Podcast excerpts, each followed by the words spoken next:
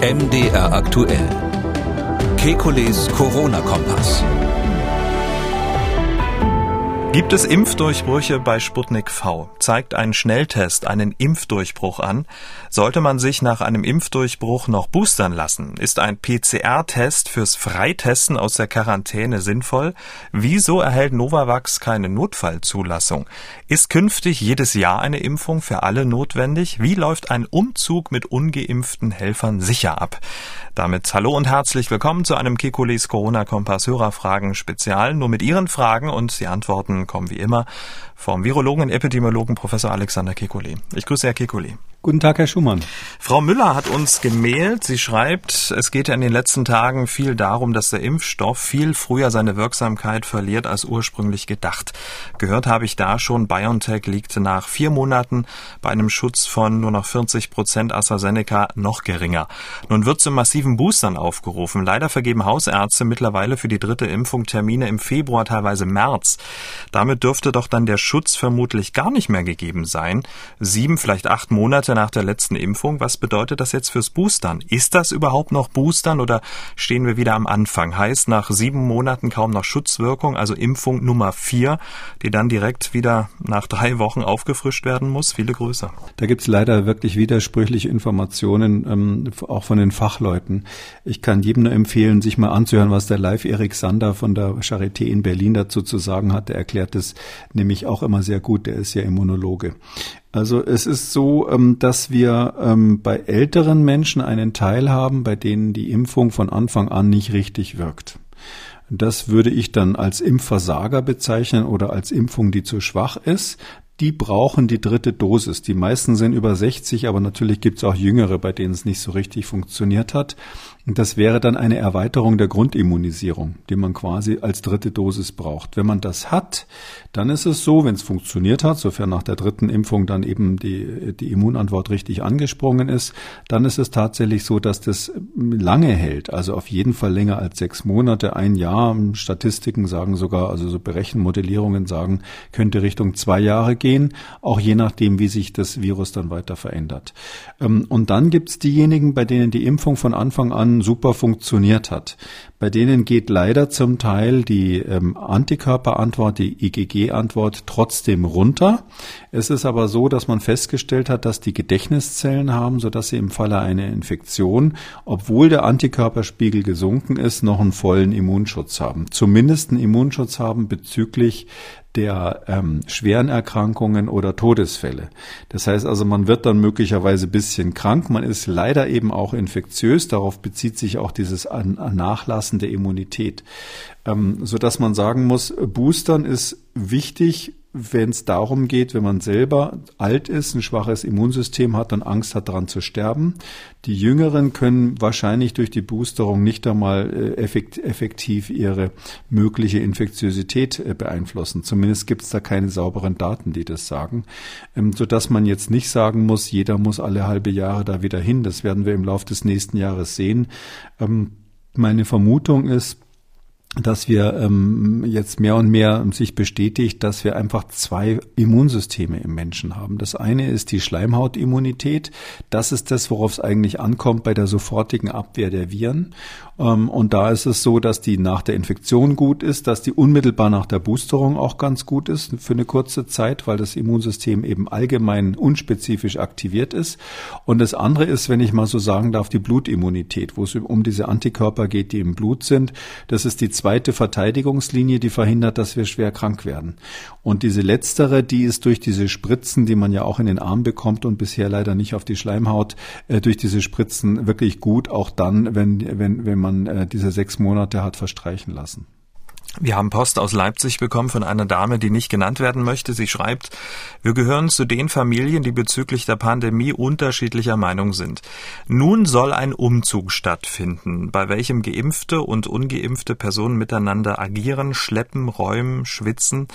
Wie kann man hier die größte Sicherheit für alle Beteiligten schaffen? Vielleicht indem sich alle testen? Maske tragen wird beim Möbeltragen wohl ziemlich schwierig oder wäre es besser, unterschiedliche Teams zu bilden? Für eine Antwort wäre ich dankbar. Also was unser Hörer da ähm, gesagt hat, äh, die, das Konzept ist eigentlich schon ganz gut so. Also das eine ist, wenn man jetzt wirklich weiß, man ist auch in geschlossenen Räumen, strengt sich stark an. Ähm, bei körperlicher Anstrengung ist tatsächlich so, dass wenn man ansteckend ist, man mehr Virus ausscheidet. Darum ist die Überlegung richtig, da besonders gut aufzupassen ähm, und äh, verschiedene Teams zu bilden, ja, wenn das möglich ist, ja, wenn nicht in dem einen Team nur die Schwachen und in dem anderen die starken äh, Möbelträger sind, dann kann man das sicherlich so machen. Ansonsten glaube ich jetzt ganz pragmatisch gesehen, da wird ja bei den äh, bei dem Möbelumzug jetzt nicht so viele, da werden jetzt nicht so viele Risikopersonen, die hochaltrig sind oder ähnliches äh, dabei sein. Ähm, deshalb würde ich sagen, die alle vorher zu testen, ist auf jeden Fall eine Sicherheitsmaßnahme und gut ist es. Ähm, anders übrigens bei, äh, bei Fasching Flüchtlingsumzügen, ähm, da, da ist es ja tatsächlich so, dass da alle Altersgruppen ha, ha, ha. mitmachen können. Ich habe äh, zuerst gedacht, es geht vielleicht um den Faschingsumzug, aber als es dann um Möbelschleppen nee, nee. kam, an der Stelle wusste ich, welcher Umzug gemeint ist.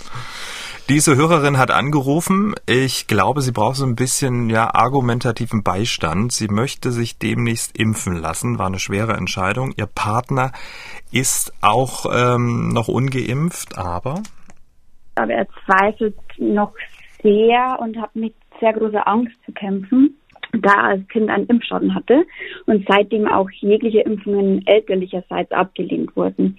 Er ist zudem auch in einer Heilpraktikerfamilie groß geworden und stellt sich daher auch ganz klar gegen das Impfen oder auch andere Medikamente. Dennoch ist es so, dass er nun sehr große Angst hat, das Virus zu bekommen und er weiß nicht, was er tun soll. Haben Sie einen Rat für ihn? Tja, wir wissen jetzt leider nicht, ähm, wie alt ähm, das Pärchen ist. Aber wahrscheinlich noch ja, nicht. Das ist genau alt. die Frage, um mhm. die es ja natürlich geht.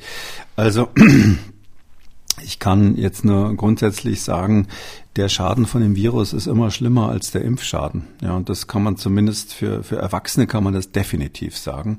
Und ähm, deshalb äh, würde ich immer sagen, es ist äh, zwar ein Impfstoff, die, wo man vielleicht denkt, Mensch, der könnte irgendwas machen, was noch keiner weiß. Aber auf der anderen Seite ist es ja auch ein Virus, was irgendwas machen könnte, was keiner weiß. Wir haben ja gerade in diesem Podcast immer wieder neue, ähm, auch ziemlich unangenehme Eigenschaften dieses Virus kennengelernt, wo man vorher gedacht hat, das gibt's gar nicht.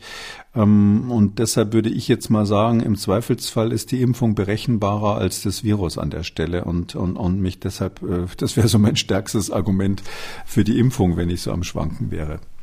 Herr Biller hat gemailt. Er schreibt, ich höre den Podcast von Anfang an. Nun habe ich eine Frage. Ich bin 72 und der folgsame Deutsche, der sich inzwischen hat dreimal impfen lassen. Ausrufezeichen. Vermutlich haben Sie meine Frage bereits mal beantwortet. Gibt es schon Durchbrüche bei dreifach Geimpften? Viele Grüße. Ja, also bei dem, die Frage ist sozusagen, wie wirksam ist die Boosterung? Ähm, da gibt es tatsächlich schon Daten aus Israel. Von Anfang an hat man das ganz gut festgestellt. Man kann, man kann so grob sagen, ähm, dass die Boosterung nochmal einen Schutz von 60 bis 80 Prozent vor ähm, schweren Verläufen hat. Das heißt, das ist ziemlich gut. Also das ist nochmal ein guter zusätzlicher Schutz im Vergleich zu denen, die schon zweimal geimpft waren. Es waren natürlich tendenziell Leute, die man da geboostert hat, die älter waren und bei denen die Impfung auch schon eine Weile zurücklag. Also bei denen hat das, hat das, macht das einen Unterschied. Wenn man jetzt Jüngere nimmt und die zweite Impfung noch nicht so lange her ist, dann, dann ist der Unterschied nicht so offensichtlich. Und das heißt aber dann im Umkehrschluss natürlich, ich sage jetzt mal so eine Zahl, wir hätten 80 Prozent äh, Schutz vor schweren Verläufen zusätzlich durch die Boosterung in dieser Altersgruppe. Äh, dann heißt es natürlich, zwei von zehn, 20 Prozent, bei denen bringt's nichts. Das heißt, die haben eine Durchbruchinfektion trotz der Durch Durchbrucherkrankung und hinterher auch noch Krankenhaus trotz der Boosterung. Also Allheil Allheilmittel ist es nicht. Das liegt eben daran, dass hier geboostert wird mit, mit dem gleichen Impfstoff, mit dem die erste und die zweite Impfung im Prinzip gemacht wurde oder mit der gleichen Impfstoffgruppe. Und die alle miteinander sind ja gegen den ursprünglichen Wuhan-Typ mal entwickelt worden. Das Problem ist, dass äh, dieser Wuhan-Typ im Grunde genommen seit äh, vielen Monaten ins, äh, wenn Sie so wollen, ins Virusmuseum eigentlich gehört. Und wir haben eine viel weiterentwickelte Variante inzwischen. Also bei, bei so einer Pandemie sind ja zwei Jahre sowas was wie sonst ein Jahrhundert vielleicht gewesen wäre in der Entwicklung von so einem Virus. Das ist ja dadurch, dass so viele Menschen neu infiziert werden, auch viel effektiver als sonst eine virale Entwicklung. Und ähm, das kann man sich so vorstellen, als wenn das Virus inzwischen sich weiterentwickelt hat ins 20. Jahrhundert. Das arbeitet inzwischen mit Ultraschall, äh, hypersonischen Raketen, wie das Ding, was die Chinesen gerade entwickelt haben. Und wir mit unserer Gegenwehr haben quasi noch die, äh, die gute äh, Weltkriegs 1 äh, Repetiergewehr auf der anderen Seite. Und äh, so ist ungefähr der Unterschied zwischen dem, dem Impfstoff, den wir haben. Der ist eben einfach outdated im Moment und ähm, deshalb haben wir diese vielen Durchbrüche und deshalb bringt auch die Boosterung nicht 100 Prozent. Aber 80 ähm, Prozent ist doch auch gut oder andersrum gesagt, auch mit einem alten WK1-Repetierer können Sie notfalls Ihren Feind erlegen. Herr Klüger aus Schleiz hat angerufen, er hat auch eine Frage zum Impfdurchbruch, allerdings äh, beim russischen Impfstoff Sputnik V. Man hört nichts mehr von diesem Impfstoff und ich hätte gern gewusst, gibt es bei dem Sputnik 5 nach Ihren Erkenntnissen genauso viele Impfdurchbrüche wie bei uns in Deutschland bei BioNTech, Moderna und anderen Impfstoffen? Oder äh, ist das Verhältnis dort anders? Man hört auch über die Inzidenz in diesen geimpften Ländern nichts mehr. Ich wäre Ihnen für eine Antwort sehr dankbar. Tja, also man hört tatsächlich in mehrerer Hinsicht auch, auch wir hören da relativ wenig von. Also erstens, diese Daten über die Durchbrüche sind ja echt schwer zu bekommen. Also selbst das Robert Koch Institut macht sich ja da äh, Gedanken und hat es nicht immer einfach, an die Zahlen ranzukommen, wie viel Prozent in welcher Altersgruppe jetzt wirklich Durchbrüche sind. Ähm, die meisten Zahlen, die wir hier so verwenden, kommen aus Israel oder aus Großbritannien, weil dort einfach äh, in dem einen Land sehr systematisch erhoben wird und in dem anderen dann hinterher systematisch dann gemeldet und geforscht. Ähm, und das solch sowas haben wir natürlich in, in Russland überhaupt nicht. Also Sputnik V wird ja im Wesentlichen ähm, in Russland beziehungsweise in befreundeten Staaten dann ähm, verimpft. Und da macht man diese Studien nicht. Und wenn man sie macht, sind sie schlampig. Was in der Tat ein bisschen komisch ist, ist, dass es ja immer die Ankündigung gab, dass man äh, für die Europäische Arzneimittelkommission die vollständigen Daten vorlegen will um eben hier die Zulassung zu bekommen.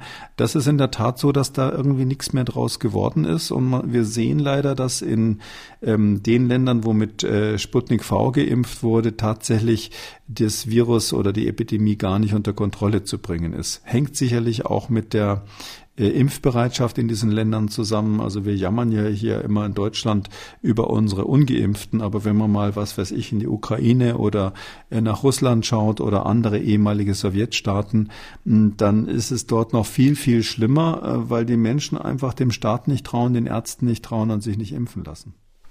Frau Kopsch hat gemailt. Ähm, ich habe jetzt schon des Öfteren in meinem Umfeld gehört, Selbst- und Schnelltests würden bei doppelt geimpften Personen eine Corona-Infektion nicht anzeigen. Ist dem tatsächlich so?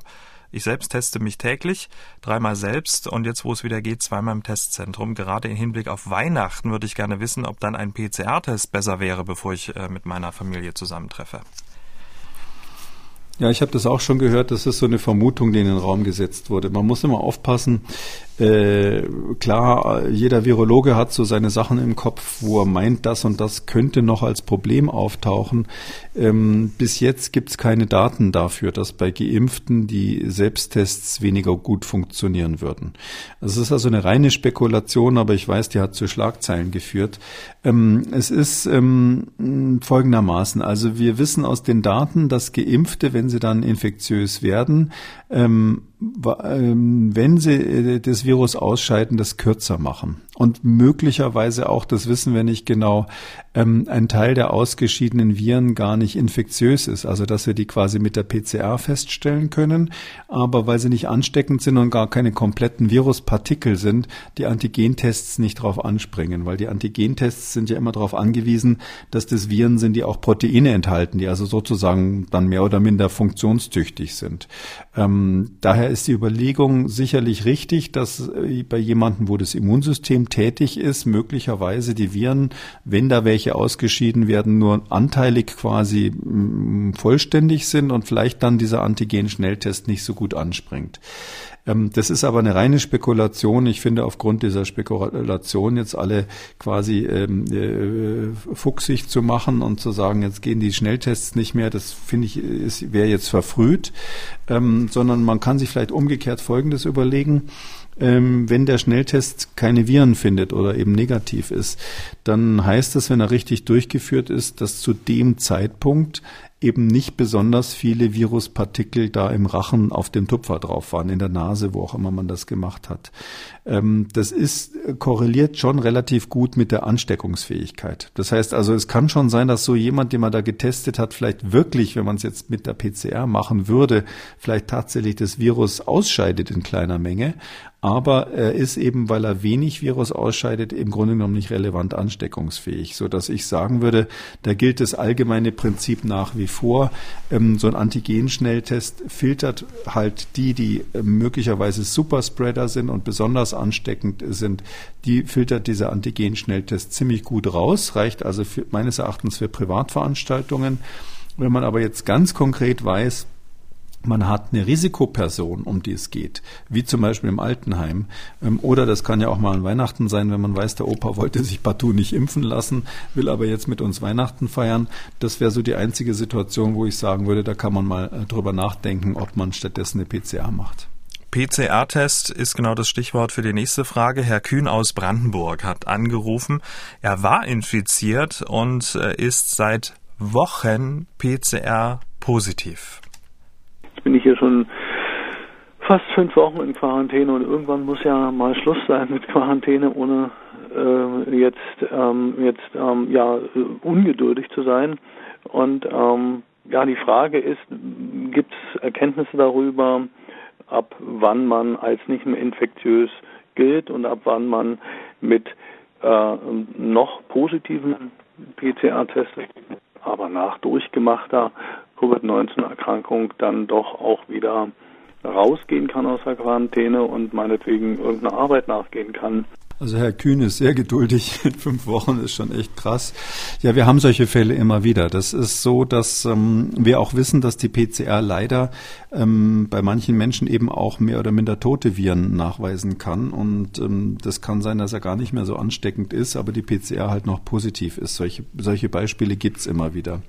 Wir haben ja deshalb auch bei den PCR-Tests im Laufe der Zeit immer strengere Cut-off-Werte eingeführt, also diese sogenannten CT-Werte, ab denen das dann wirklich als positiv gilt. Die wurden im Laufe der Zeit korrigiert. Manche sagen, ab einem CT-Wert von 25 ist man schon nicht mehr ähm, ähm, äh, nicht mehr positiv. Also wenn der größer als 25 ist, dann ist also die ähm, die Viruslast so gering, dass dass man keine Angst mehr vor Ansteckung haben muss. Ähm, meine Empfehlung ist, das konkret mit dem Gesundheitsamt nochmal abzusprechen. Formal ist es ja eine Isolierung und keine Quarantäne. Quarantäne heißt bei Kontaktpersonen.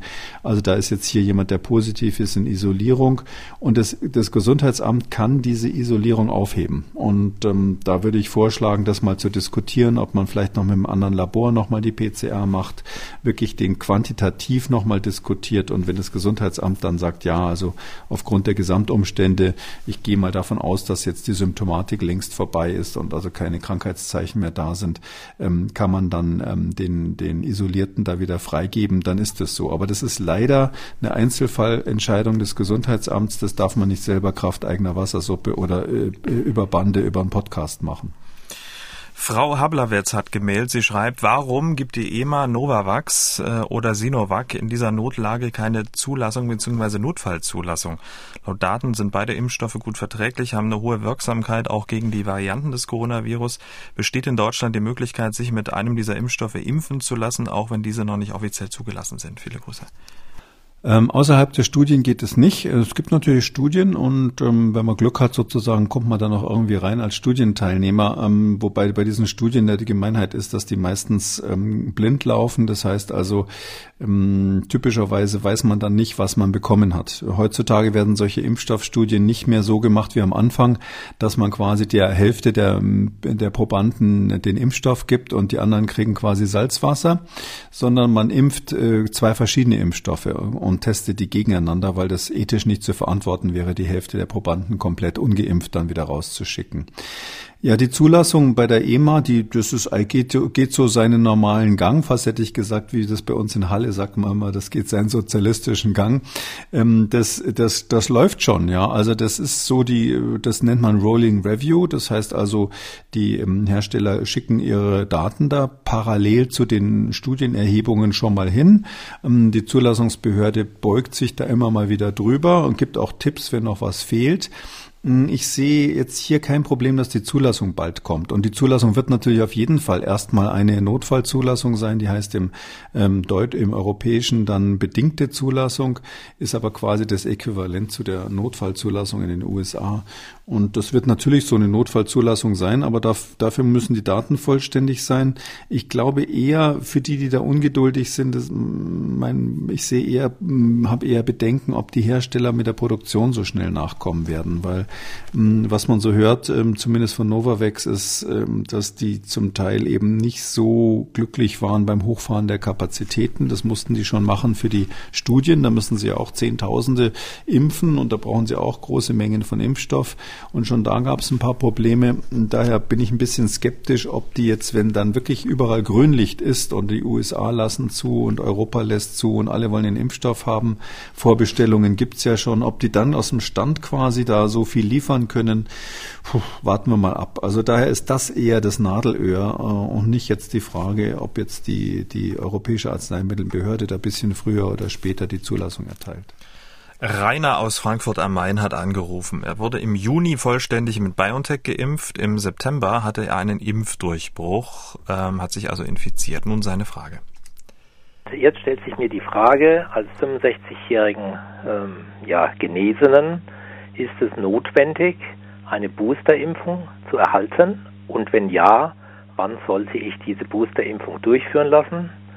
Antikörpertests sind ja, wie ich gelesen habe, nicht sehr aussagekräftig und insoweit wäre ich Ihnen dankbar für eine Antwort. Tja, also nach vollständiger Impfung, ähm, Infektion genesen, Boosterung, Fragezeichen? Also ich würde jetzt mal so grundsätzlich sagen, nein. Also das ist äh, bringt im Moment nichts, äh, kann man machen, schadet natürlich auch überhaupt nichts, aber die Frage ist, soll man sich boostern lassen, würde ich sagen, nee geimpft plus infiziert ist, ist so ein breiter Immunschutz. Der wird jetzt gerade, weil es erst im September passiert ist, erstmal eine Weile reichen. Für diesen, für diese Wintersaison wird da nicht mehr viel passieren. Und wenn, wenn sich dann äh, der, der Rainer dann sozusagen zusätzlich nochmal infiziert, ähm, dann wird er eben nochmal krank und wird auch nicht dran sterben, also, sondern das Immunsystem wird damit klarkommen. Ähm, es ist ähm, eher die Frage, wenn wirklich dann hoffentlich mal im nächsten Jahr die angepassten, an Delta angepassten Impfstoffe auf dem Markt sein werden. Das wäre so der Zeitpunkt, wo ich mal drüber nachdenken würde, eine Boosterung zu machen, weil natürlich ähm, das Virus sich weiter verändert und je weiter das gerade zirkulierende Virus sozusagen entfernt ist von dem, was man zuletzt als Infektion erlebt hat, desto schlechter wird der Immunschutz natürlich.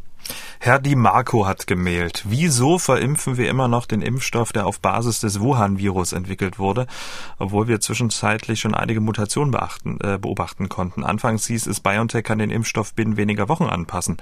Macht es nicht mehr Sinn, die Menschen, die sich jetzt impfen oder boostern lassen, auf die Delta angepasste Variante zu impfen? Viele Grüße. Ja, das ist natürlich würde das Sinn machen. Ich bin da auch ein bisschen enttäuscht, sage ich mal ganz ehrlich. Die Ankündigungen waren genau so. Sechs bis acht Wochen hieß es da irgendwie sportlich. Und ich muss sagen, ich war ja auch selber einer von denen, die Land auf Land abgesagt haben. ein Riesenvorteil dieser RNA-Impfstoffe ist, dass man sie kurzfristig an Varianten anpassen kann. Sicher, als die Delta-Variante in Indien und dann in Großbritannien aufgetaucht ist, wusste man noch nicht sofort, ob sie weltweit dominant wird.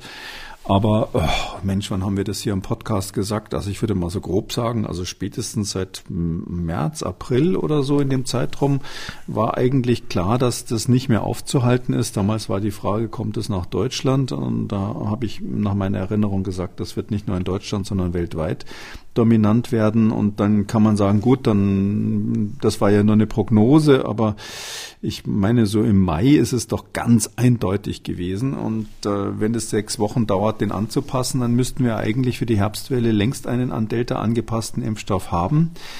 Die Hersteller haben sich dagegen entschieden, weil sie natürlich das Zeug, was sie sowieso schon ähm, verkaufen, auf die Weise ein drittes Mal äh, loswerden. Und das braucht man, glaube ich, niemandem zu erklären, dass man damit mehr Geld verdienen kann, als jetzt was Neues zu entwickeln und durch die Zulassungen zu bringen. Frau Franke hat angerufen. Sie macht sich so ihre Gedanken, wie es mit der Corona-Pandemie in den nächsten Jahren weitergehen wird. Mich würde mal interessieren, wie die ganze Situation in Zukunft weitergehen soll, besonders nächstes Jahr. Der Herr Leif Erik Sander, der sagte in einer Sondersendung, er gehe davon aus, dass der Impfschutz jetzt vielleicht sogar ein Leben lang anhält, ähm, wie bei Hepatitis. Das wäre zumindest die Hoffnung. Ähm, das wäre für mich aber nicht logisch, wenn die Coronaviren ständig mutieren und man auch jedes Jahr gegen Influenza impfen muss. Ähm, müssen wir nun, um die Pandemie unter Kontrolle zu halten, jedes Jahr 80 Millionen Bürger impfen. Also ich kenne jetzt das Zitat von dem Herrn Sander nicht, aber ähm, was natürlich, äh, wir wissen tatsächlich nicht, wie diese Gedächtniszellen funktionieren. Ähm, und wir wissen nicht, wie gut die Schleimhautimmunität, welchen Beitrag die zur Abwehr dieses Virus leistet. Das ist ja ein Phänomen, dass eben Kinder zum Beispiel ähm, tendenziell weniger infektiös sind und weniger leicht angesteckt werden können als Erwachsene, was wahrscheinlich damit zusammenhängt, dass sie irgendwie so eine Daueraktivität der angeborenen einen also unspezifischen Immunantwort auf der Schleimhaut haben. Äh, wir wissen auch, dass es dort ähm, auf den Atemwegen noch, noch eine spezifische Immunantwort gibt, also nicht nur diese allgemeine, sondern eine, die wirklich gelernt hat, wie so ein Virus aussieht und ganz konkret mit Antikörpern, die heißen dann IgA-Antikörpern, auf dieser Schleimhaut ganz konkret das ähm, Coronavirus bekämpfen kann. Wie lang das dann anhält im Sinne von Verhinderung schwerer Krankheitsverläufe, das ist ganz schwer zu sagen. Da gibt es Modellierungen, die sagen, bei den Coronaviren müssen wir damit rechnen, dass es zwei, ein bis zwei Jahre hält. Es ist aber tatsächlich so, dass es auch ähm, Daten gibt, dass ähm, zumindest beim Teil der Menschen ähm, sich äh, die Immunzellen ähm, gemerkt haben, etwas von diesem Virus, was relativ unveränderlich ist. Das ist ganz interessant. Diese Viren haben ja Dinge, genau wie die äh, Hörerin das gerade gesagt hat, die Frau Franke, die haben ja ähm, Teile, die sich ständig verändern, so ähnlich wie bei Influenza.